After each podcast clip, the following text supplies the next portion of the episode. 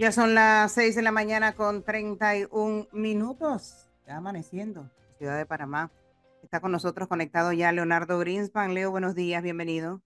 ¿Qué tal, Flor? Buenos días para ti, buenos días, Melissa, Gonzalo y a la audiencia de Panamá en directo a esta hora de la mañana. ¿Qué es de la vida del profesor? Está por ahí. Ya está entrando. Tarde, pero por ahí. ¿Cómo que por allí? Por ahí viene. Tarde, pero por ahí viene. Por ahí viene. Es- esos lujos que se da el señor de llegar eh, cinco minutos, diez minutos tarde. Ahí. profesor. Ya está conectado con nosotros. Edwin Cabrera. Uno no sabe si van a saludar a uno o lo van a saludar a él todos los días porque él entra un minuto después, un minuto antes. A las 6 y 27 minutos yo me estaba bajando del carro en el estacionamiento. Y el Profesor, buenos días. Terminó a las 6 y 24. O sea que Flor, y entonces Gonzalo trataba de seguir hablando y Flor quería terminar el segmento rápidamente. Pero es que Como usted- siempre, como Todo siempre. sea Ah, para es- eso pasa, eso pasa muchas veces que Flor quiere y no quiere seguir hablando. No, no, no, no, no, no. Usted sabe que usted entra a las seis y media. Bueno, pues, son las Puede 6 y que, 32. puede que hayan imprevistos y se entre unos minutos antes. Cuando uno va a trabajar, uno El no llega. segmento termina a las 6 y 30, no a las Cuando- 6 y no, no, no, no, 24. no, No sabía. con eso, no me venga con eso. Cuando uno va a trabajar, uno no llega a las seis y media en punto a su puesto laboral. Eso no es cierto. Si menos tu, media si tu reloj de marcar dice que tu hora de entrada es a las 8 en punto, a las 6 y 30, a las 8 en punto tú marcas. O si marca antes, le está dando más tiempo a la empresa. También bajo la teoría sindical. hora. Uno padre. a esa hora, pero uno no llega a esa hora. Es que ocho en punto. Tú marcas, tú llegas a la hora que tú tienes que llegar. No, de no verdad. puede Lo que pasa es que ella para joderme hace lo que hace. Sí, claro, sobre todo. que yo, como yo quiero el mal para Edwin Cabrera, le deseo tanto el mal como No, Flor, no, lo que pasa es que ustedes se ponen de acuerdo para joderme. Yo no me pongo de acuerdo en nada. Yo- entro al aire a las 6 de la mañana y estoy con mi, eh, me conecto desde las cinco y media o antes, exacto. todos los días. Y eso está muy bien. ¿Y qué, y qué hace durante media hora conectada? Ah, Explique. Bueno, estoy ahí esperando a que a, a que de la nada, a que mañana, nada, pero ya no tengo el equipo, nada. ya tengo el equipo listo, conectado y nada más para esperar a que sean las seis. Aquí hay dos mujeres responsables. No tengo la culpa que los hombres de este grupo entren tarde, porque Ella está antes por si Melissa quiere arrancar Bueno. antes un día del programa o no, depende, depende de la hora. El hecho es que hoy es jueves 1 de enero, De febrero, señor. digo de febrero de Febrero. 2024. No atrasa el calendario. A 48 horas de iniciar el periodo electoral en este país. Ah, exacto. 48 horas para que den el pistoletazo. No, un poquito más de 48 horas porque es el sábado a las 12, un minuto del mediodía. Ay, del mediodía. Sí. O sea que en la mañana todavía no se puede repartir propaganda. No, todavía no. Arranca el periodo, eh, la campaña electoral arranca oficialmente a las 12, un minuto del 3 de febrero. Ah, bueno, poco más de 48 horas, en donde los ciudadanos panameños tendrán que entrar en un proceso de análisis. Y fíjese, todavía falta que transcurra lo que queda del día jueves, cuando ya son las 6 y 35, que transcurra todo el día viernes, mediodía del sábado, y yo sospecho que van a seguir ocurriendo eventos políticos que van a seguir moviendo el escenario político electoral. Ya esta semana han habido dos. Eh, la advertencia de inconstitucionalidad del expresidente Martinelli, quien es hoy por hoy candidato, pero que salió, le salió adversa la advertencia, no fue admitida. Y ayer, el señor Martín Torrijos lanza un video en el cual anuncia, de una manera enérgica, por cierto, su renuncia al partido PRD. Dos hechos que mueven el escenario político en una dirección u otra. Sí. Y vaya usted a saber si hoy, mañana o en la mañana del sábado todavía no habrán otros.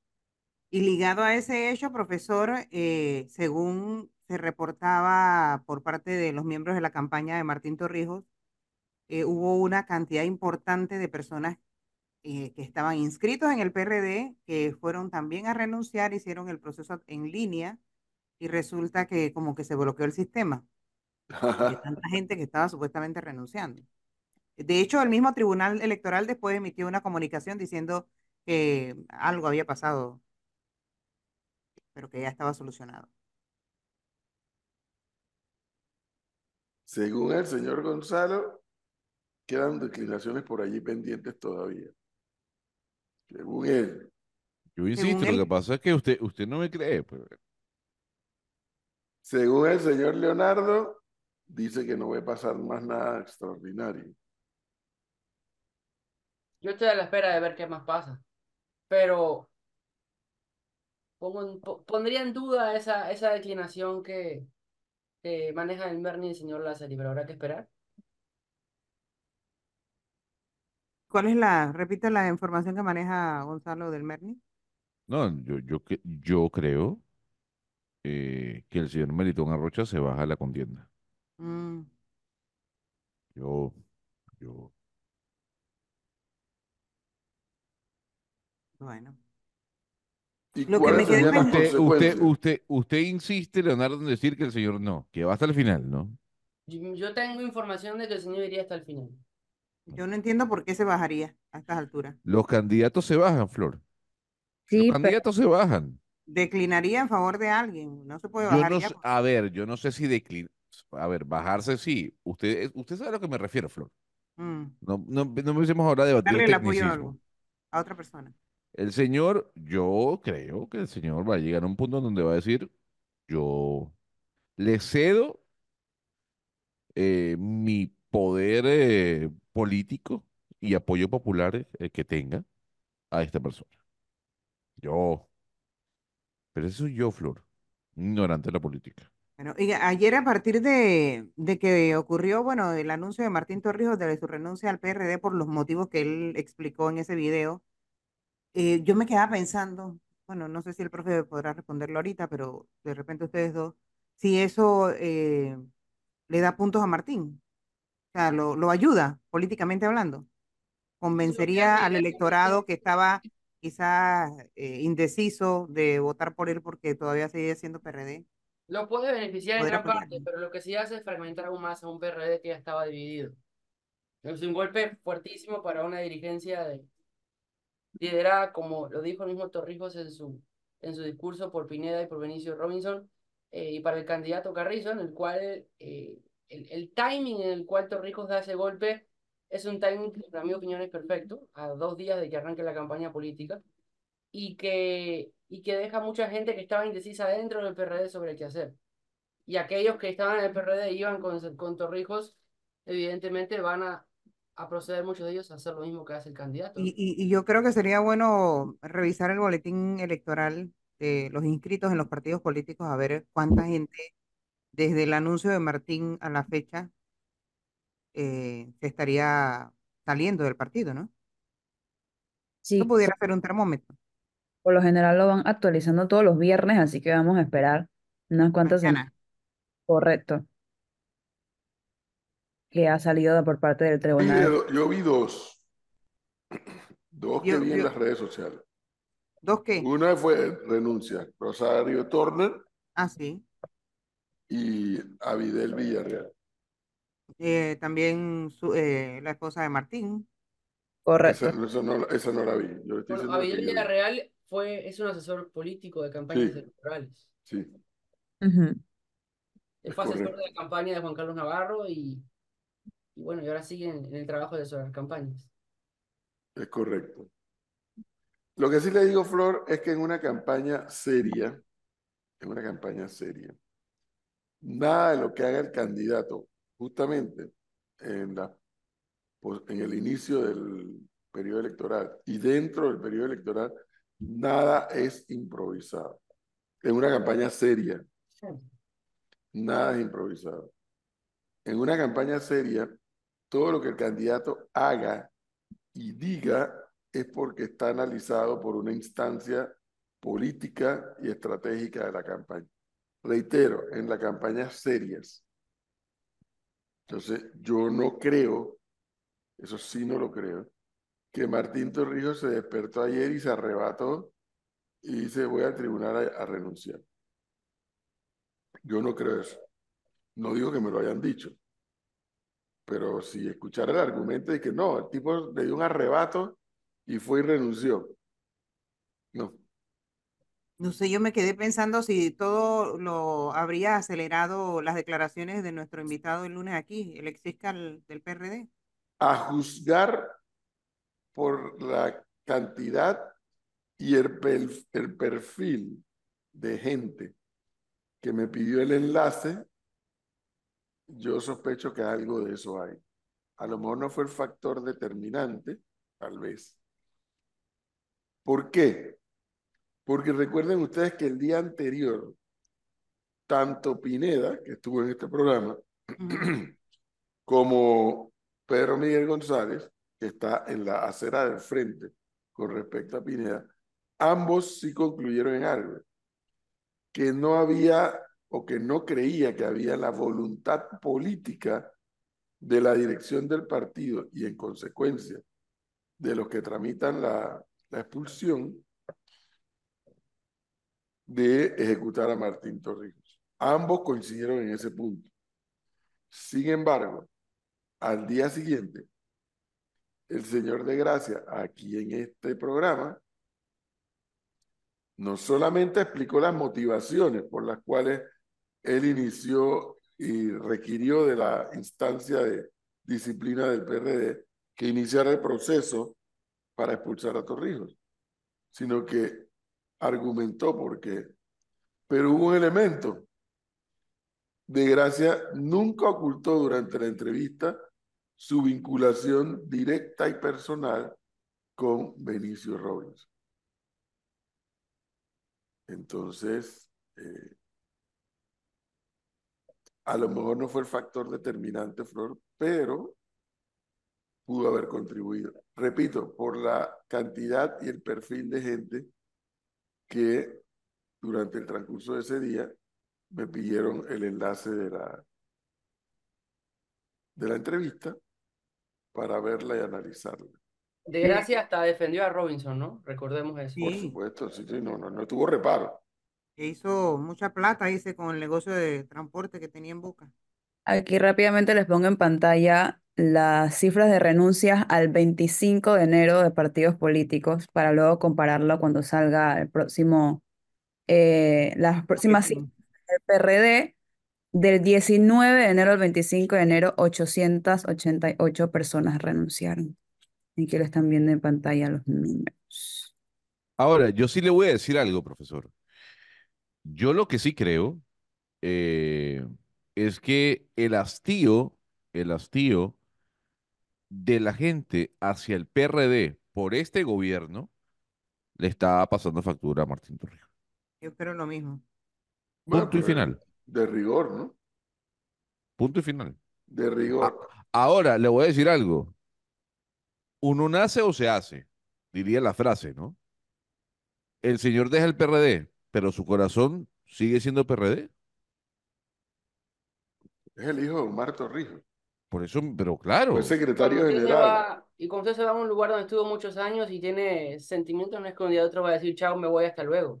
Fue secretario general de ese partido. Llegó a ser candidato primero y perdió, y luego candidato por segunda vez y ganó la presidencia de la República. Ahora bien, yo el cálculo que estuve haciendo ayer cuando vi ese video es que Martín Torrijos y su equipo sabe que hoy tiene un caudal de votos, pequeño o grande, no se sabe. O bueno, dice que lo están midiendo en las encuestas como a todos los demás. Y que de ese caudal político, un porcentaje importante, por muy chico o por muy grande que sea ese caudal político electoral, a un porcentaje importante son gente registrada en el PRD.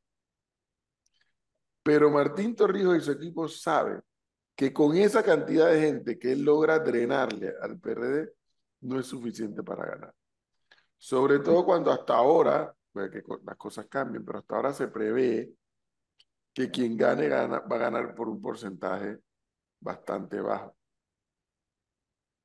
Algunos llegan a decir hasta 25%.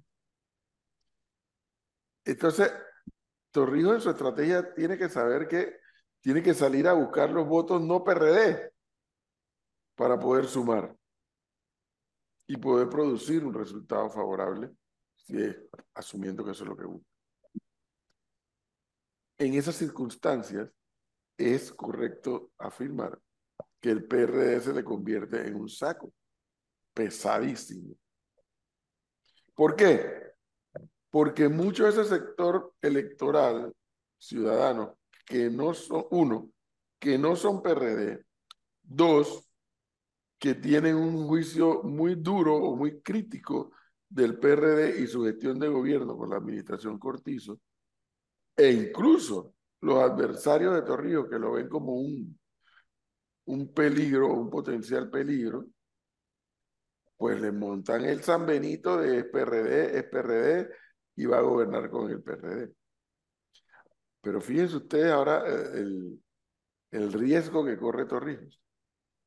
Vamos a suponer, hay dos probabilidades para Torrijos, que pierda o que gane.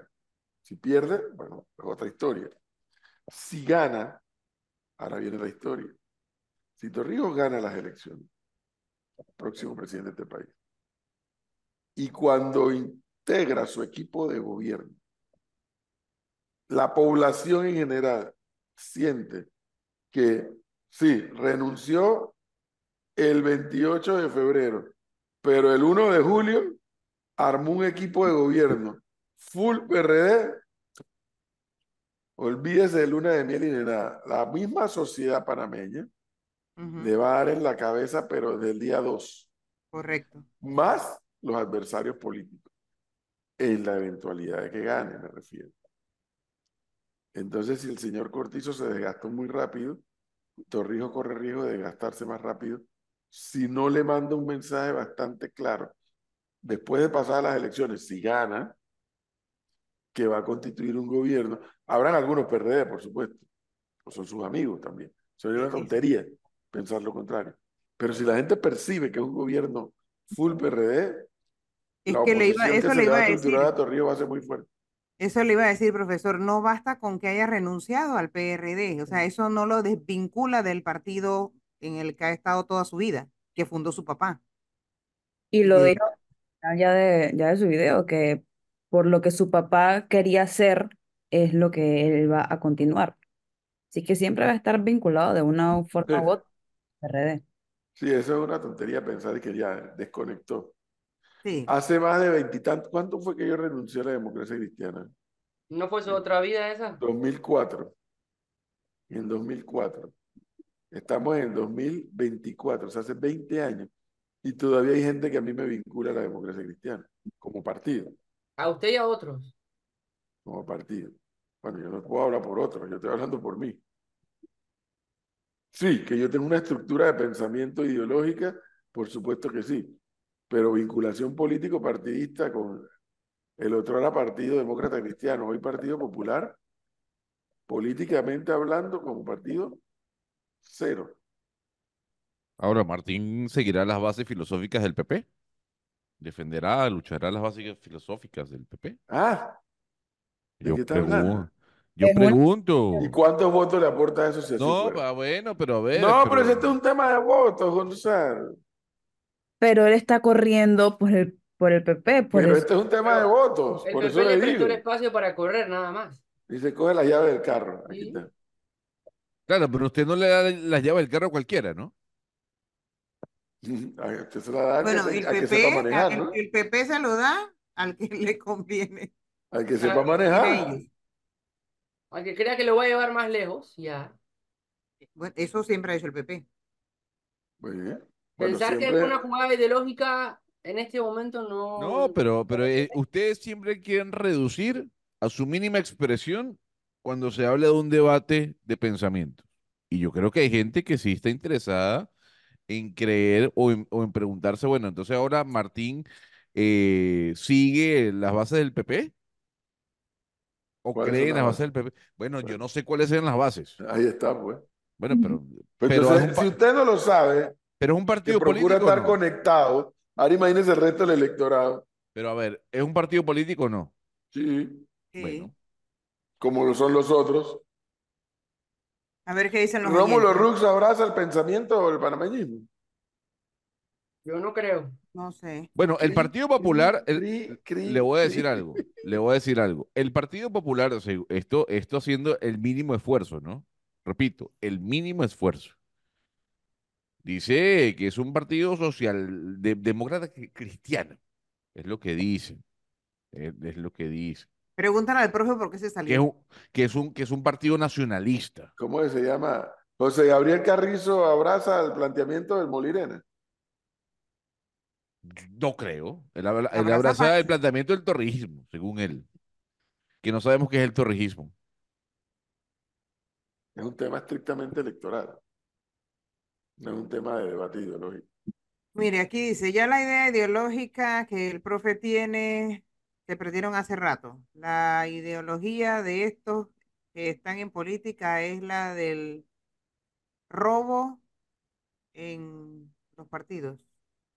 Lo de Martín yo lo he llamado el movimiento Abinader. Esto es exactamente igual a lo que hizo Luis Abinader en Dominicana. Se fue del PRD y construyó una candidatura de consenso con los buenos de todos los partidos.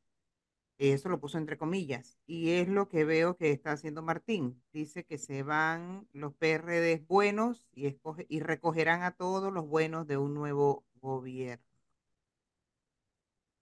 Me están escribiendo acá, el PP es ultranacionalista. Dice, buenos días, profesor, le comparto mi análisis. Mire, este- mire lo que dice esto oyente. Hay dos puntos de vista. Uno es con el PRD militante y el otro desde la perspectiva de todos los que no son PRD. Para los PRDs le ayudaba más la expulsión, entre paréntesis, algo que no se iba a dar. Los no PRDs debiesen ver con mejores ojos la renuncia. Por lo menos así lo veo yo, dice el oyente. Para mí fue por lo de Pedro y Pineda. El partido no lo iba a victimizar. El que no pasara nada no le convenía. Obviamente a Martín, supongo.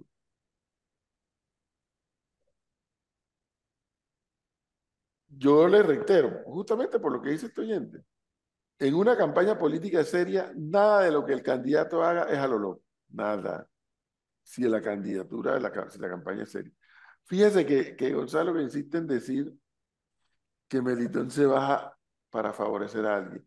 Oiga, ¿y qué pasa si su, su candidato a vicepresidenta dice no, yo no me bajo? Si el señor se quiere bajar, que se baje él, pero yo no. Ah, bueno, pero y entonces los para- recorridos y, Ah, ¿se da cuenta? Pero la pregunta, profe, es si esas Dios bajadas, santo, pero, esas pero posibles bajadas ayudan a alguien, realmente van a ayudar a la persona en la que supuestamente o a la que supuestamente quieren favorecer. ¿no? Ay, Dios mío. O sea, Sí, sí pasa. Lo que, lo que ocurre es que, como yo les he anunciado a ustedes, que eso hasta en Panamá va a ocurrir, las campañas llegan a un punto en que se polarizan. Aquí- en Panamá ahora son ocho candidatos, ¿no es así? Correcto. Bueno, dentro de pocos, pocas semanas, a partir del sábado 3, de 8 vamos a bajar a 5. No porque, se, porque haya declinación, sino en la mente del, del elector y por cómo van a desarrollarse las campañas. De 5, posteriormente va a bajar a 3. Les recuerdo que son 3 meses de campaña, 90 días. Y de 3 a 2, en corto tiempo. Mientras eso ocurre, no perdamos de vista que gravita en el ambiente la pregunta, ¿y qué va a pasar con Martinelli? Esa pregunta sigue gravitando. Así es, 6:55 minutos de la Ya, mañana. No quiere que sigamos hablando del tema, entonces ya nos va a cortar. La verdad es que necesito que cortemos para escuchar los deportes, que también es importante. Necesito que cortemos. Qué barbaridad. Hoy Y- no me interesa escuchar resultados. Perdió metro. Ah, No me con interesa. razón. Ah, bueno, yo no tengo la culpa de eso, así que vamos a escuchar a Pablo y ya regresamos.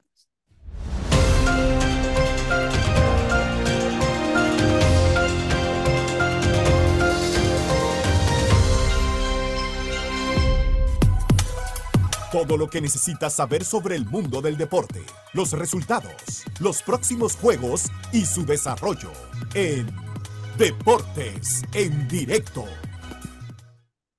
Pablo, buenos días. ¿Cómo fue la derrota de Metro? Cuéntanos. Buenos días a todos, espero se encuentren muy bien. Eh, Flor, la derrota de Metro fue aplastante. Aplastante. Pobre profe, mira que apagó la cámara y todo. Es correcto. Bueno, espero se encuentren todos muy bien y bienvenidos una vez más a Deporte en Directo. El día de hoy arrancamos con noticias nacionales y comenzamos con que inició la serie de los ocho mejores equipos del Campeonato Nacional Juvenil de Béisbol 2024 y no nos defraudaron con partidos que tuvieron muchas pegadas. Comenzando con el triunfo de Bocas del Toro sobre los vigentes campeones Panamá Oeste, que terminaron sorprendidos en casa con un marcador de seis carreras a cuatro.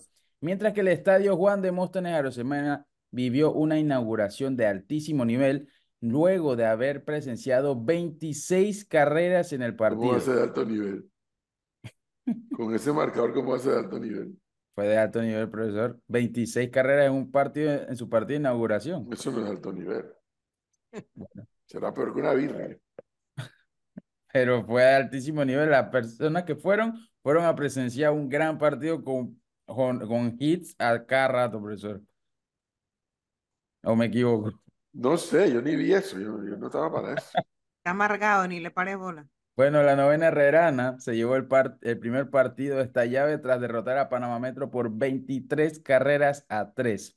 Esta noche regresarán los partidos de los playoffs, para, pero tendremos cartelera completa, puesto que Boca del Toro, Panamá Oeste y Herrera Metro jugarán el juego 2 de, la- de sus respectivas series, mientras que Chiriquí visitará Coclé y Veragua se enfrentará ante la novena de los Potros de Panamá Este en sus primeros encuentros de la primera ronda de esta eliminatoria del torneo. Y recordando que estos partidos se jugarán simultáneamente a las 7 de la noche. De ahí pasamos a otras noticias y es que la selección mayor femenina de Panamá empieza a calentar motores para su estreno en la Copa Oro W 2024. El combinado nacional dirigido por el director técnico Nacho Quintana disputará un partido amistoso ante su similar de Paraguay, en un partido que servirá como preparación para poner rumbo a la Copa Oro W. Dicho partido se llevará a cabo en el Estadio Universidad Latina de Penolomé este viernes, bueno, el viernes 17 de febrero a las 6 de la tarde.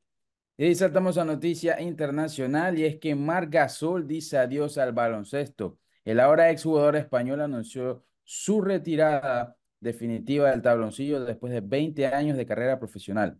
Marc Gasol comenzó su carrera en el FC Barcelona por tres temporadas para más tarde pasar a jugar al equipo de Girona del 2006 a 2018 para luego dar el salto a la NBA. Gasol jugó 13 años en la NBA en donde jugó para los Grizzlies de Memphis, los Toronto Raptors y Los Ángeles Lakers. La etapa final de su carrera la realizó con el Basket Girona del 2021 al 2023, ya que no alcanzó a disputar ni un solo partido de este comienzo del 2024. El NBA alcanzó a tener tres apariciones en el Juego de los Estrellas de la NBA, formó parte del mejor quinteto de la liga en el año 2015 y conquistó un trofeo de la NBA con los Toronto Raptors en la temporada 2019. Además, fue uno de los pilares de la selección española, ya que fue dos veces campeón mundial y conquistó tres medallas olímpicas, siendo dos de plata y una de oro. Y esto fue todo en Deporte en Directo. Todo lo que necesitas saber sobre el mundo del deporte, los resultados, los próximos juegos y su desarrollo en Deportes en directo. La información al instante en Panamá en directo, minuto informativo.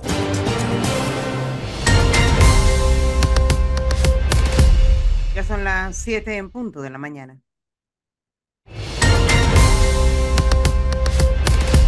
Y tenemos que el juzgado segundo liquidador de causas penales ha lanzado una búsqueda para determinar el paradero del exministro de Desarrollo Social Guillermo Ferrufino luego de que la sala segunda de lo penal confirmar una sentencia de seis años de prisión por el delito de enriquecimiento injustificado. Después de que la sala penal ratificara la sentencia, el expediente regresó al juzgado que procedió a notificar a las partes a través del edicto 112 del 26 de diciembre de 2023. Sin embargo, la ubicación actual de Ferrufino se desconoce y el juzgado ha solicitado la intervención de la Dirección de Investigación Judicial, la DIJ, para localizar al exministro y garantizar su ingreso a un centro penitenciario para que cumpla finalmente su condena.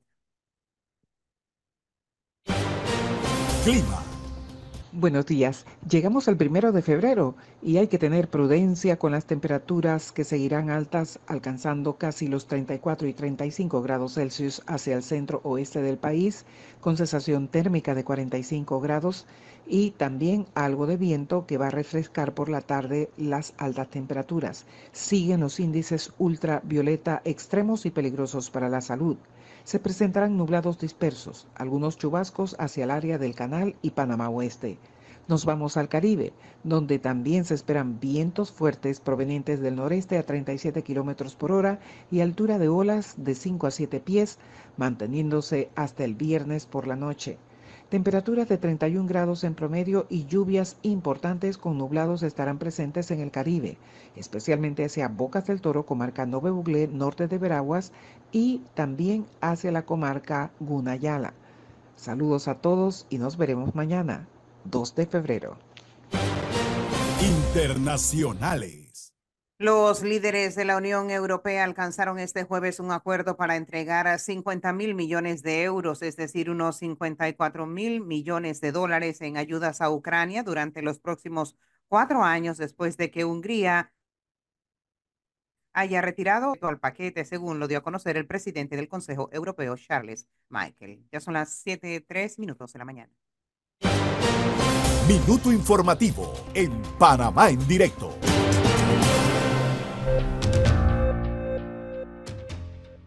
Siete de la mañana con tres minutos. Profesor, ¿usted me puede explicar? Porque hay ¿Cómo tanta que gente en- sádica. eh, ¿Por qué Hay en gente- este país? ¿Usted sabe qué es el sadismo? Sí, pero la ¿por qué gente lo que pregunta? disfruta con, por ejemplo, cuando la gente se cae, entonces Sí, que se ríe, sí, sí. Que hay un poco de gente que palera metro, le dieron una leñera, que se retire. Burlones así. Oiga, profe, pero, pero lo que yo quería preguntar es, ¿cómo en Panamá pasan estas cosas? Aquí condenan a la gente y los dejan a que, que se escapen. Después que se escapan, entonces lo están buscando. Ahora están buscando a Ferrufino, no, nadie sabe dónde está. Ah, Pedro Sánchez, el exalcalde de Arraiján, condenado. Nadie sabe dónde está. Deben estar en el mismo lugar, a lo mejor, quién sabe. Pero cómo, de verdad, qué vergüenza. Es- esperan a que se escapen para entonces empezar a buscarlos. Si fuera cualquier otro pobre que se robó una gallina, se robó una cartera, a ese de una vez lo meten en, la chirola. Pero a estos señores le dan Mm. todo el ben- la oportunidad del mundo Bueno, para que Flor, eso es lo mismo, eso es lo mismo que con la venta de drogas. Todo el mundo sabe en Panamá dónde vende drogas. Bueno, todo el mundo menos yo, Ah. porque yo no tengo ni idea de esas cosas. Pero ahí están. Ahí están las autoridades viendo para otro lado. Bueno. ¿qué le puedo decir? Yo tengo Oiga. una, yo, yo sí tengo un reclamo. Tengo que ¿Para hacerlo quién? antes que usted cambie de tema o vaya a hablar de lo que vaya a hablar. ¿Y a quién le va a reclamar ahora? Al gobierno. Ah, ¿Cuál es la noticia? ¿Qué le vas a reclamar? ¿Cuál es la- Oiga, oiga, yo, yo, yo le tengo Que que no lo invitaron a la inauguración del Guardemóstenes, seguramente. Ah, no, no, no, no se preocupe. No se ¿y preocupe. No, se- no, no, yo no juego béisbol. Tal, tal vez el ministro de Salud juegue béisbol. Tal vez. Porque estaba allí. Entonces uno no sé qué hace el ministro de Salud allí. Pero no pasa Eso lo tiene indignado, para que ustedes sepan, amigos oyentes. El señor González está indignado porque el ministro de Salud fue a la inauguración Ese es el alfa y el omega. Hugo. Pero es que, La pero es pregunta que- de él es qué hace el ministro de Salud allí. Bueno, yo O te sea, di la es respuesta. que Son tiene- obras del gobierno y al final lo que ellos quieren es aparecer eh, en Flor, todas las obras posibles. No estamos en periodo de argu- campaña. el argumento que usted da es el válido. Que eso esté bien. Pues a mí no, me parece. claro que no. El ministro de Salud no tiene que estar inaugurando Claro un, que- un estadio de Claro que béisbol. no. Pero bueno, lo invitaron, pues. Pero Bueno, si él o no lo inauguró, él nada más Bueno, estaba allí. Eh, ¿Y qué hacía el ministro de Salud? Lo invitaron. que, bueno, Ah, que Nada más. ¿Cuál es el problema que lo inviten? Los únicos que no pueden ir son los candidatos que trabajan en gobierno o candidatos a yo le voy a decir algo. La situación de la salud en Panamá no está para que se vayan a inauguraciones de estadios de béisbol. Eso es una opinión muy personal. ¿y a usted lo pero- invitaron?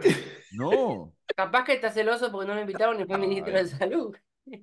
Usted, usted, Leonardo, entonces vamos a hacer algo. Vamos a inaugurar una carretera e invitemos al director del Senacid. Y Pero ¿qué tiene de particular que lo inviten y que vaya? La, la consulta es, ¿alguien me puede explicar de qué hacía el ministro de Salud en la inauguración de un estadio de béisbol? Dice Eduardo Lin Yuen, que usualmente está bien informado, yo de memoria no me atrevo a aseverarlo, que el ministro de Salud o el Ministerio de Salud tiene una silla en la Junta Directiva de Pan Deportes. Yo, si Eduardo lo dice, usualmente eh, eres acertado. Yo no me, atre- yo no me acuerdo de cómo se integra la Junta Directiva de Pan Deportes.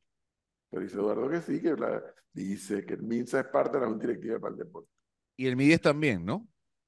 El MIDES. Sí, porque ayer estaba la- también la ministra del Mides. Pero-. Debe ser parte de la Junta Directiva. También, parte de la Junta Directiva. Directiva. ¿no? Yo más es que este señor se hace como si no fuera. Cuando el presidente de la República va a un acto público, Sí, claro. tengo entendido que a los ministros le mandan la información para que le acompañen. El presidente estará en tal y tal lugar, eh, haciendo esto, aquello y lo otro. Quedan todos cordialmente invitados o en algunos casos, oiga, el presidente quiere que usted esté allí acompañando a los ministros.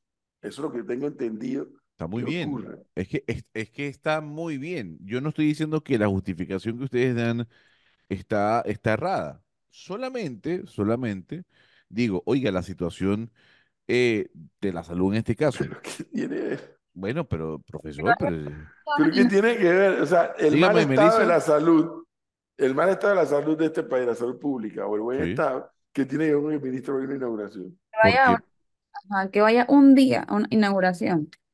No cambia nada. está bien. Bueno, pa- si, usted- si- tiempo, si para ustedes les parece, si para ustedes es normal, Es que eso Pues no quita ni pa- pone rey, No. Gonzalo. Ah, bueno, pero, está bien, no pasa absolutamente nada. Pero por eso digo, la fiesta y la paella es para 25.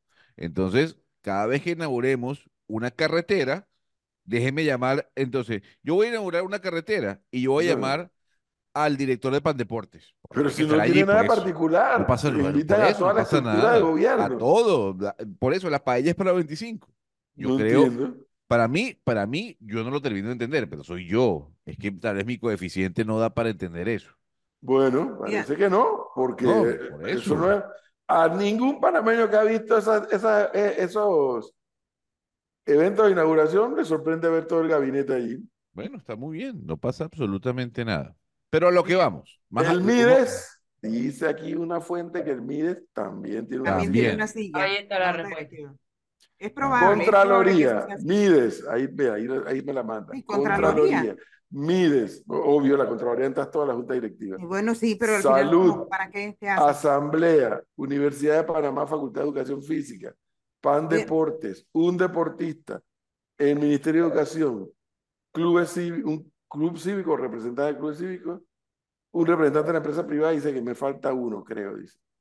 Oiga, ahí está lo del tema de la descentralización que sigue siendo escándalo y, y yo veo que la Contraloría no, no reacciona, no, no hacen los auditos Contraloría, para que correspondientes. usted sepa, están todas las juntas. Claro, eh, qué bien que sea así, pero que lo que queremos ver es el resultado del trabajo que hace la Contraloría, porque el escándalo de la descentralización, profesor, no se ha detenido, o sea, eso sigue. De hecho, el lunes hubo una, una inspección ocular por parte de la Fiscalía Electoral en la Junta Comunal de Juan Díaz, que allí la representante es Imelda Sucre, tengo entendido que es hermana de- del, del ministro, del ministro Sucre, del ministro de Salud, que Gonzalo no quiere que vaya a la inauguración del estadio, eh, porque dice que hubo denuncias de un manejo irregular de fondos, más de 94 mil fondos de la descentralización se estarían utilizando en cosas que no, que no eran.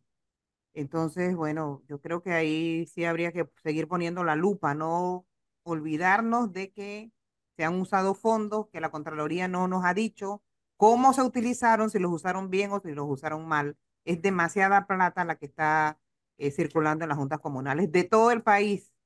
Y bueno, el más reciente es el hecho de que se hizo esta inspección ocular en la Junta Comunal de Juan Díaz.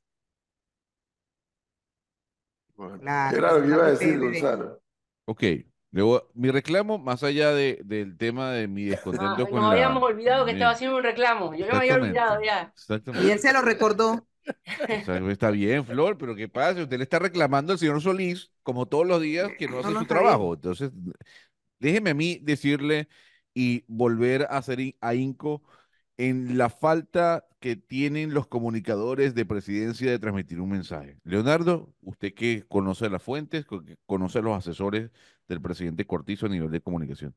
Oiga, qué estrés lo ocurrido ayer en horas de la tarde con el anuncio del decreto presidencial sobre el día de luto eh, en memoria de Matador Tejada. Yo no sé quién redacta los comunicados, no sé quién le maneja la cuenta de Twitter y de Instagram al presidente o a la presidencia, pero el despelote que se armó por una no aclaratoria o no aclaración fue de tal magnitud, profesor, que había empresarios que estaban diciendo, a mí me vale, si hay ley seca, a mí me vale. Yo voy para adelante porque esto no puede ser posible. Entonces, ¿cuál es mi reclamo? Que nuevamente vuelve y juega, el gobierno quiere hacer algo positivo, algo que se aplaude, pero le sale por la culata, por no comunicar. Tuvieron que, Flor, publicar otro comunicado aclarando lo que ya habían informado, diciendo, no, es que esto no, no conlleva a que no haya una ley seca ni actividades musicales. Oiga, ¿por qué no lo comunicaron en- de una, de una vez? en vez de generar una zozobra por dos o tres horas. Entonces yo me digo, quedé con, con el ante... Tenemos el último, el último comunicado. yo no lo yo creo que yo me quedé Incluso, con el primero. Melissa entró volando a la cabina de la nueva emisora, que estuve ahí presente, diciendo, paren todo, paren todo, que a partir del el viernes hay que poner música clásica. Santo Dios. No, y es que a mí yo hice una pregunta en el grupo porque sí me quedé con las dudas de que los viernes nosotros tenemos un segmento eh, que es fijo de salsa, entonces me quedé como con las dudas. ¿Se hace el segmento o no se hace el, el segmento? Leonardo nunca me contestó. No, porque nunca me respondieron. Hasta el momento que mandaba el comunicado, nunca respondieron. Por eso le digo, ese es mi reclamo. Nuevamente, vuelve y juega la comunicación del gobierno haciendo ascuas, al menos durante tres horas. Yo sé que el profesor va a decir que es una pendejada, y seguramente lo es, pero lo que queda demostrado Flor, No, tiene que es quedar que, es que, es que el gobierno tiene que reaccionar frente a la duda de la gente para aclarar algo que no estaba dispuesto en un primer comunicado, porque ahí se eh, jactaron de traer a colación el artículo 2 de no sé qué cosa eh, que repito, la acción no es la que algunas personas eh, condenan, que creo que nadie condenaría el hecho de rendirle homenaje a una figura tan importante como Matador. El tema es el- la forma en cómo se comunicaron las cosas. Ahí, ahí lo encontró Melissa. Ese, ese es el, el último. Este Último, lo colocaron a las 7:52 de la noche. Entonces el último, vamos a leerlo. Dice, el día de duelo y reflexión nacional no restringe venta de bebidas alcohólicas ni actividades musicales. Ok. El decreto ejecutivo del Ministerio de Gobierno que establece día de duelo y reflexión nacional el viernes 2 de febrero de 2024 no restringe la venta de bebidas alcohólicas ni prohíbe la realización de actividades musicales. La disposición tiene como obje- objetivo destacar las ejecutorias de Luis Carlos Tejada Hamsel, conocido a lo largo de su trayectoria como el Matador Tejada, quien dedicó su vida al fortalecimiento del deporte a nivel nacional e internacional y quien falleció el domingo 28 de enero de 2024 en el distrito de San Miguelito, provincia de Panamá. Para las autoridades nacionales resulta importante o imperativo declarar como día de luto la fecha en que se llevará a efecto sus honras fúnebres, puesto que constituye un deber del gobierno nacional, destaca dicho decreto. Panamá 31 de enero de 2024. Ah, entonces sí va la Tres horas después, ¿no? Tres horas después. Y esto se publica, Flor, repito, por la zozobra que se generó. Así el profesor diga, es una pendejada. Listo No, el es minuto. importante. Listo el Mira, minuto, el minuto ¿Ya, de ya se descargó? Ya me descargué. No, no, es importante, eh, lo- yo comprendo a Gonzalo y creo que es muy importante porque en base a eso la gente toma decisiones, ¿no? Nosotros aquí con una cosa tan, tan simple como de que un segmento de salsa necesitamos saber si lo poníamos o no. Flor, yo le iba a preguntar a usted que está por el área de, de, de, de distribución de ENSA. ¿Usted ha notado un aumento en, las, en, en, en, la tarifa eléctrica de estos últimos? Eh, horrible. El aumento en el costo de la energía eléctrica, yo creo que le tiene que haber estado pasando a todo el mundo. A nosotros aquí nos llegó hace ayer o hace dos días el recibo eh, y se duplicó el costo de la factura. He, he recibido más de un reporte de personas en- a los que se les ha duplicado o ha aumentado de 30 a 40% el costo de la energía eléctrica en el hogar mensualmente. Y la pregunta típica es, ¿usted ha aumentado el uso de aire acondicionado? No. No, no, nada, no, nada es diferente. Y mes a mes va, va en aumento. Sí, la CEP lo había anunciado que podía haber un, la Secretaría de Energía, que podía haber un, un- Ahora, una especie de aumento. Este sería como el segundo aumento, porque ya a nosotros nos había aumentado el costo de la electricidad y ahora nos, se nos dobló la, el monto del, del costo de la factura. Y fíjese que, que, que no, no han sido ni dos ni tres personas, son varias personas las que han preguntado qué está pasando porque eh, ha subido, pero de una manera fuerte, el, el- el costo de energía eléctrica. Hay, mira, aquí hay 30%, ya me han hablado ayer de 40%, otras personas andan en el 50%, usted lo ha dicho que se le ha duplicado.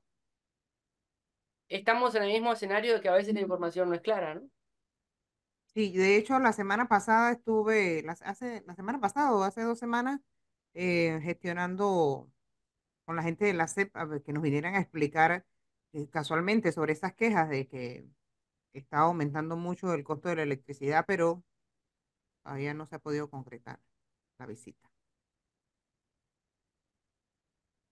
¿De qué, ¿En qué piensa, profesor? ¿De qué se ríe? Tiene 10 minutos riéndose o 15 ya. Ah, está de odioso, de burlón, de... Pero déjelo, déle espacio. Hable. Oye, pero yo ni he dicho nada, ni de lo uno ni de lo otro, y ahora yo también es malo. Qué No, pero se ríe. con ustedes. Ustedes no saben si yo estoy leyendo algo acá Ah, en la pantalla. Bueno, eche el chisme completo si lo está leyendo. No, pero es que como- no es chisme, es un comentario que me están haciendo. No, Pasa Flor, como él no ve cuando pagan la factura, Como él, como él no paga, no, paga y entonces ¿cómo hago? Con Paga Lorena, paga Lorena. con guaricha. no se Dice, entera. a mí me, dice aquí este oyente, a mí me aumentaron un 150% y más. Ayer fueron los inspectores de la CEP y ENSA a inspeccionar la casa y determinaron que no hay fuga y el medidor está bien, solo falta el fallo de la CEP. Pero dice que se la- le aumentó 150% el costo de la electricidad. Estoy en ENSA, dice, y mi cuenta de luz vino más baja que en 12 meses. Tengo paneles solares y baterías. Ahí tiene entonces. Bueno, qué bien por él que le va tiene muy paneles bien. solares. Imagínense con batería. Porque para que usted sepa, el tema no es solamente poner batería, es poner paneles solares, sino que si pone batería, ese sí es un billete grueso. Aquí, aquí dice la CEP que el alza va a ser de enero a junio. Así que hasta el mes de junio puede que estén teniendo mayor porcentaje. La tarifa eléctrica para los clientes de ENSA tendrá un, un aumento promedio de 15%, de EDEMET alrededor de 1% y de DECHI el alza sería un 15%.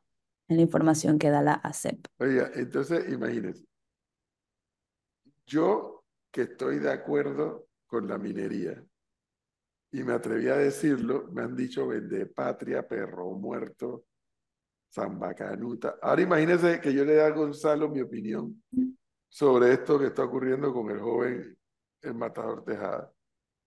¿Por qué? No, me mandan a lapidar. ¿Y, cuál es su opinión? No se la voy a dar. Voy a perder yo mi tiempo en eso. ¿Cómo Ah, me parece, me parece lo de ayer y tengo que coincidir con Gonzalo. De ayer del órgano ejecutivo con esa declaratoria de, de duelo, una vez más el gobierno haciendo el perfecto ridículo, emitiendo decretos sin explicar. Usualmente en el mismo decreto se explica todo. Usualmente en el mismo decreto se ponen los detalles de qué pasa con la declaratoria. Pero ayer sí yo veía un poco de gente que se estaba volviendo loca. ¿Y eso qué significa? ¿Y esto por qué?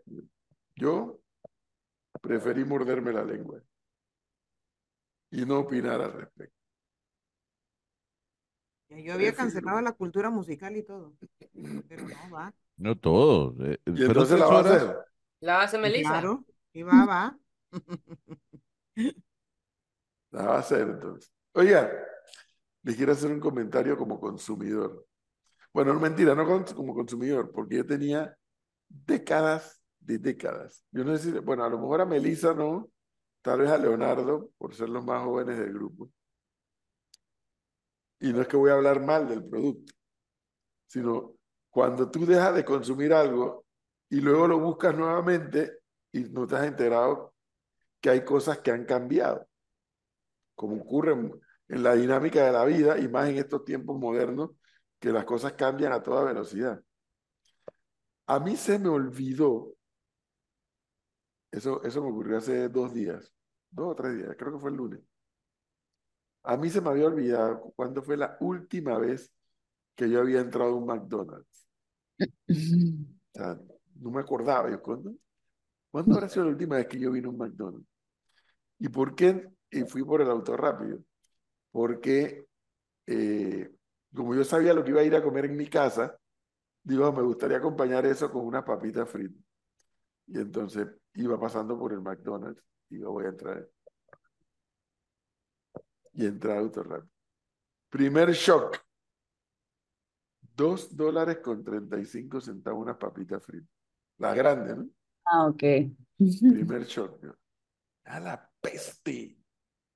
Cuando la señora Celia podía darme un dólar, con un dólar te ibas al McDonald's de Vía España, el original, no el que está ahora, y comprabas Big Mac y soda y papas Eso fue hace cuántos años. y te sobraba El- el- plata. Sí, El, lo- el logo de la, el logo de McDonald's era blanco y negro, Flor. yo creo Era- que sí. Y hace- estaba Ronald McDonald en la puerta todavía. Hace más de 40 años. Un dólar. Con un dólar tú, Big Mac. Bueno, yo no comía Big Mac, yo comía cuarto de libra con queso. Papa Mm. frita y soda. Y creo que llevabas vuelto, creo. What? Y, y había una oferta que si tú decías dos tortas de pura carne de res, salsa especial, lechuga, queso, pepinillo, cebolla en un pan con semillas de ajonjolí, si lo decías en no sé cuántos segundos, era gratis. Y se lo aprendió. Era- Yo me lo aprendí, pero nunca fui a concursar en esa vaina. Entonces, para que Entonces pide, ajá, piden las papitas. Primer shock, 2.35. el precio. Mentira, el primer shock no fue ese, ese fue el segundo. El primer shock fue, fui al auto rápido del McDonald's de calle 50, que está ahí antes de la curva, Sí, señor. antes de llegar a la iglesia de Guadalupe. Ese McDonald's para la época era el McDonald's de referencia de todos los que estábamos en, en la escuela. Ahí coincidíamos gente de todas las escuelas. Y obviamente lo que hay ahora no es nada ni parecido. Lo, lo que había allí era, no sé si ustedes alcanzaron a ver, que eran en un tiempo los McDonald's eran como unas casitas Sí, con el techo rojo. con el techo rojo, exacto. Ese era el que había ahí en calle 5. Ahora un palacete. Ese es mi primer shock cuando estaba ahí en la fila del auto rápido y digo, coño, mira cómo esto ha cambiado. Y pensar que aquí llegábamos todos, ¿no? De todas las escuelas ahí convergíamos. Luego, deme unas papitas grandes, grandes. Pasa la caja, 2.35. Ah, 2.35 las papitas fritas. Wow. Bueno, paso a recoger las papitas, las recojo, las envuelvo bien para que el carro no quede oloroso y o hediondo a grasa. Y del McDonald's de calle 50 a mi casa, pues es cerca. Llego a mi casa, me sirvo lo que me iba a comer, acompañado con papitas fritas. Y cuando hago así, o sea, las papitas fritas del McDonald's no son ni la sombra de lo que mi generación comió en materia de papitas fritas del McDonald's. No son ni la sombra. No estoy diciendo que estaban malas, cuidado. No estoy diciendo que estaban malas. Están bien, pero no son ni las... Mire, en los años 80, del mediado de los 80 hacia arriba, hacia abajo hacia arriba, por razones de mi vinculación en la democracia cristiana, yo viajé mucho a seminarios y a eventos. Y me preocupé por hacer una cosa, incluso, incluso en Moscú. Ir al McDonald's y pedir papas fritas, solamente, para compararlas con las de Panamá. En ninguna parte, y no porque eran las de Panamá, pero en ninguna parte me supieron mejor que las de Panamá. En ninguna parte. Mencióname la ciudad, incluso en Estados Unidos. Ya le digo que está en Moscú. En Costa Rica hay ninguna. Se aproximaba al buen sabor de las papas fritas del McDonald's de Panamá. Pero el lunes cuando hice así, reitero, no estaban malas, pero yo tenía la expectativa en mi mente, en mi cerebro, la expectativa que yo había dejado hace, vaya usted a saber cuántas décadas atrás. Un elemento que tengo que decir que me imagino fue parte, fue parte de la campaña de, del entonces ministro Miguel Mayo, casi que no tenían sal. ¿Se acuerda que Miguel Mayo desató una campaña dura que los restaurantes quitaran la sal de las mesas, que solamente le dieran sal al comensal cuando la, la pedían? Y eso permanece. Y eso permanece. Pero yo hice así, esperando la sal de la época, nada. Y aquí le pregunta a su amigo Samuel Rivera, ahora, ¿en qué me ayuda, dice, pagar la energía eléctrica a las papitas del profe? Como para saber, dice. ¿Cómo así? No entendí la relación. O sea, que le vale cinco en su comentario, básicamente. Ah, bueno, porque yo tampoco paré bola al tema del comentario de la electricidad. No, porque él no paga. No, no te hagas el loco. Estamos en temporada seca y en temporada seca casi siempre incrementa la facturación. Bueno, cuando Eso no llegue la temporada nuevo. lluviosa, espero que me baje el recibo. Ay, Eso no es Flor, usted no le gusta pagar nada. No, no, pero Gonzalo, la, la, la, la tarifa y los costos se han casi que duplicado en muchas casas de, de energía eléctrica directamente.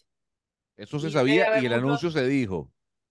Hace dos semanas se dijo que se iba a Eh, aumentar, y que los precios iban a aumentar. Eh, y eso es lo que yo critico, Gonzalo, de mucha gente, incluyendo a Leonardo. Eso se Sí. dijo y eso se sabe cuando la temporada seca incrementa la facturación. No, pero no un 50%.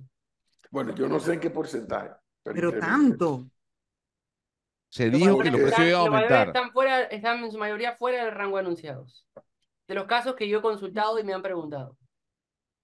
Y es exagerado. Porque si en temporada seca las hidroeléctricas no generan tanto, ahora imagínense temporada seca con fenómeno del niño.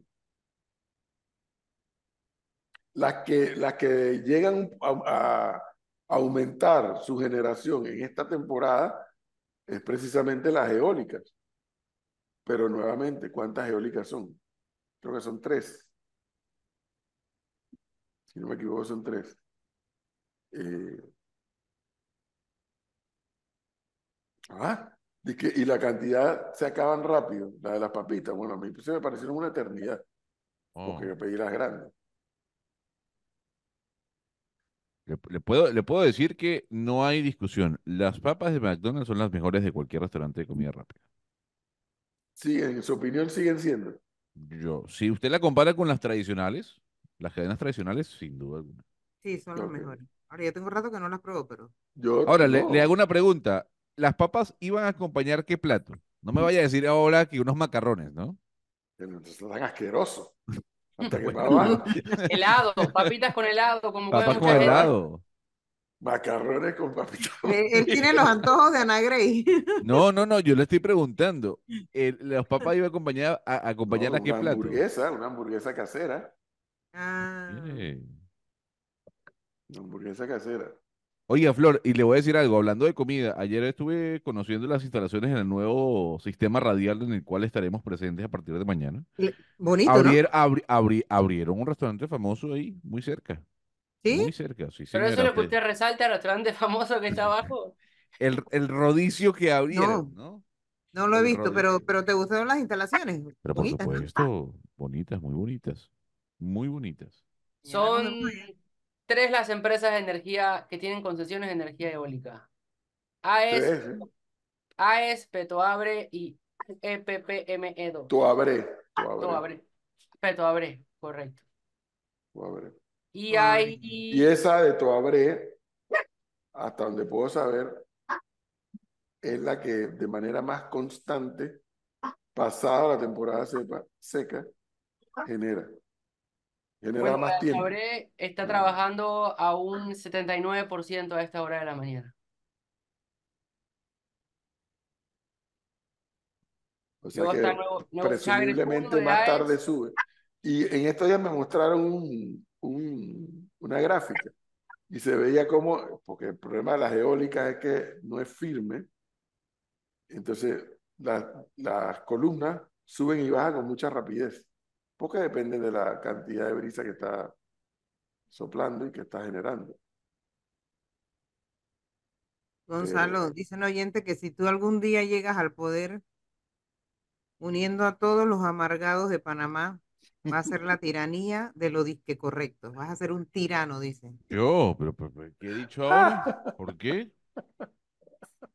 Yo no dije Aquí ni temporada seca ni lluviosa, al final es el mismo, robo al pueblo. Ay, Dios mío. Ponga sus paneles solares y me va a echar otro pero ¿usted cree que todo el mundo tiene capacidad para poner No. paneles solares? Flor, cada vez, espérese, espérese.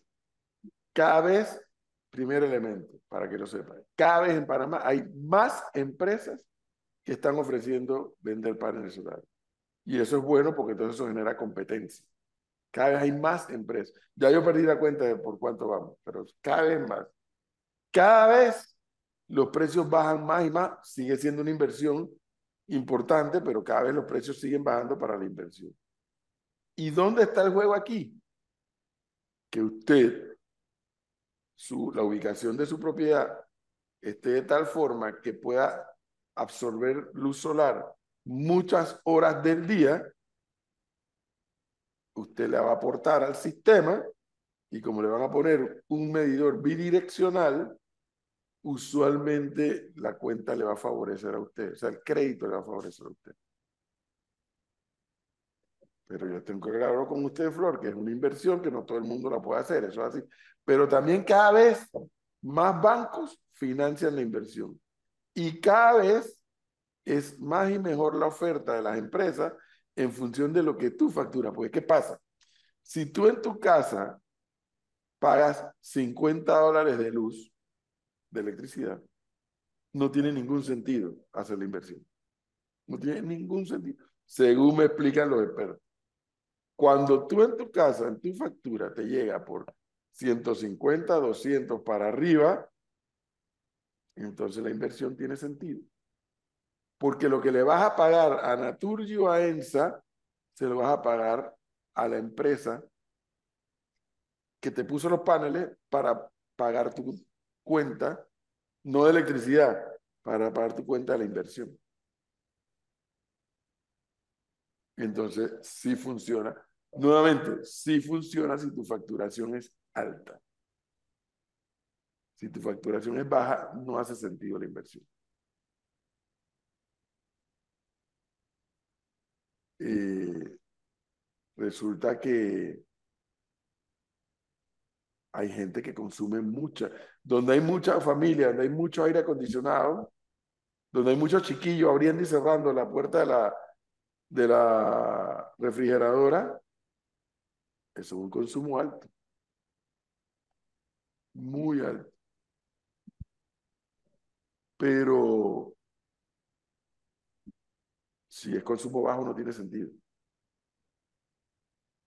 De hecho, ahora para las nuevas generaciones que estén buscando casas y demás, están haciendo varios, com- varios complejos solamente con paneles solares. Entonces eso también, claro, aumenta el, el precio, pero al momento de, de tener que pagar la electricidad va a ser mucho mejor Qué que hoy. perverso que es este oyente, Melissa. Hay oyentes que son perversos, muy perversos. Dice, profe, para que se moleste Flor, vivan los paneles solares. Total de este mes, 15 centavos. No, yo porque no voy a 15 molestar. centavos. No, me alegro por el señor. Y dice, y al fondo, al final dice, viva el cobre. Viva el cobre. Al Bueno, profe, porque los a- a- paneles tienen cobre, ¿no? Claro. Flor, ¿y 15 centavos le parece costoso? ¿Usted que se queja de todo? Por ¿O le supuesto que bien? no. ¿Y qué te pasa, Ah, Gonzalo? No te, no te vayas a... Al extremo. 15 centavos paga este señor oyente. Aquí me está ¿Alguna vez? mandando la foto de la factura. Pero seguro tuvo la, la capacidad monetaria para poder hacer la inversión en paneles. Bueno, pero eso es lo Claro. que estoy diciendo. Eso. Pero ojo, ojo, pero es que buen punto el de Leonardo. ¿Y por qué tienes la capacidad? Porque está, porque el consumo que tienes en tu casa también es alto. Por eso tienes la capacidad, porque si estás pagando 250, 300 dólares mensuales de electricidad, pues eso mejor invierte en paneles solares. Porque lo que no te, lo que no te gastas en una cosa, te lo estás gastando en la otra. Y, y pasado el tiempo, dependiendo de cómo es tu contrato, los paneles son tuyos, todo es tuyo, y pasado el tiempo pagaste tu deuda y ya no le des nada a nadie. Le aportas energía al sistema y te favorece a ti. Pero nuevamente, depende del consumo que tienes en tu casa. Me recuerdo al señor Leonardo, que no se haga el turista, cómo vimos probablemente Alemania, el país que más ha democratizado esto, como vimos en una casa, un apartamento de una señora que visitamos, un panel puesto, un panel puesto en el, en el balcón de la casa. Y yo no me acuerdo si la señora decía que con eso alimentaba el televisor o la plancha o yo no sé qué era. Un panel. Son países donde se puede directamente tener un panel en el balcón para poder eh, Pero energía Aquí pues, se tiene que poder eventualmente, ya verás. cuando se pueda. Cuando se pueda lo vamos a aplaudir. Mire, señor Gonzalo, usted se burla de Flor. Usted no conoce al señor Leonardo todavía. Usted no lo conoce. Ah, es peor. Usted no lo conoce. Si él pudiera, él pudiera hacer que Naturgi le paga a él, él lo, lo- él lo hace. Qué barbaridad. En lugar de él pagar la Naturgi. Qué barbaridad. Pero, O sea, el señor es, es, es cocodrilo, ¿no? Total. Total. Pero reitero, eso depende de cuánto tú consumes en tu casa, o en tu finca, o en tu, donde sea. Depende del consumo. Si no, no tiene sentido la inversión. Ahora, si le metes baterías, allí sí te disparas. Ya la inversión es a otro nivel. ¿Por qué? Porque la batería lo que hace es guardarte la... Acuérdate, la única forma de guardar energía es con batería. No hay otra forma de guardarla. Claro. La energía que estás generando se va para el sistema. Pero si tienes mucha plata y puedes tener batería, bingo.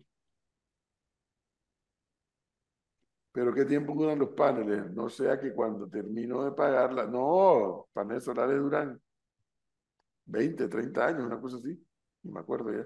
No, deberíamos traer a Nanik nuevamente para que nos hable del tema. Bueno, Nanik es una de las empresas que representa las empresas que vende paneles solares. Correcto.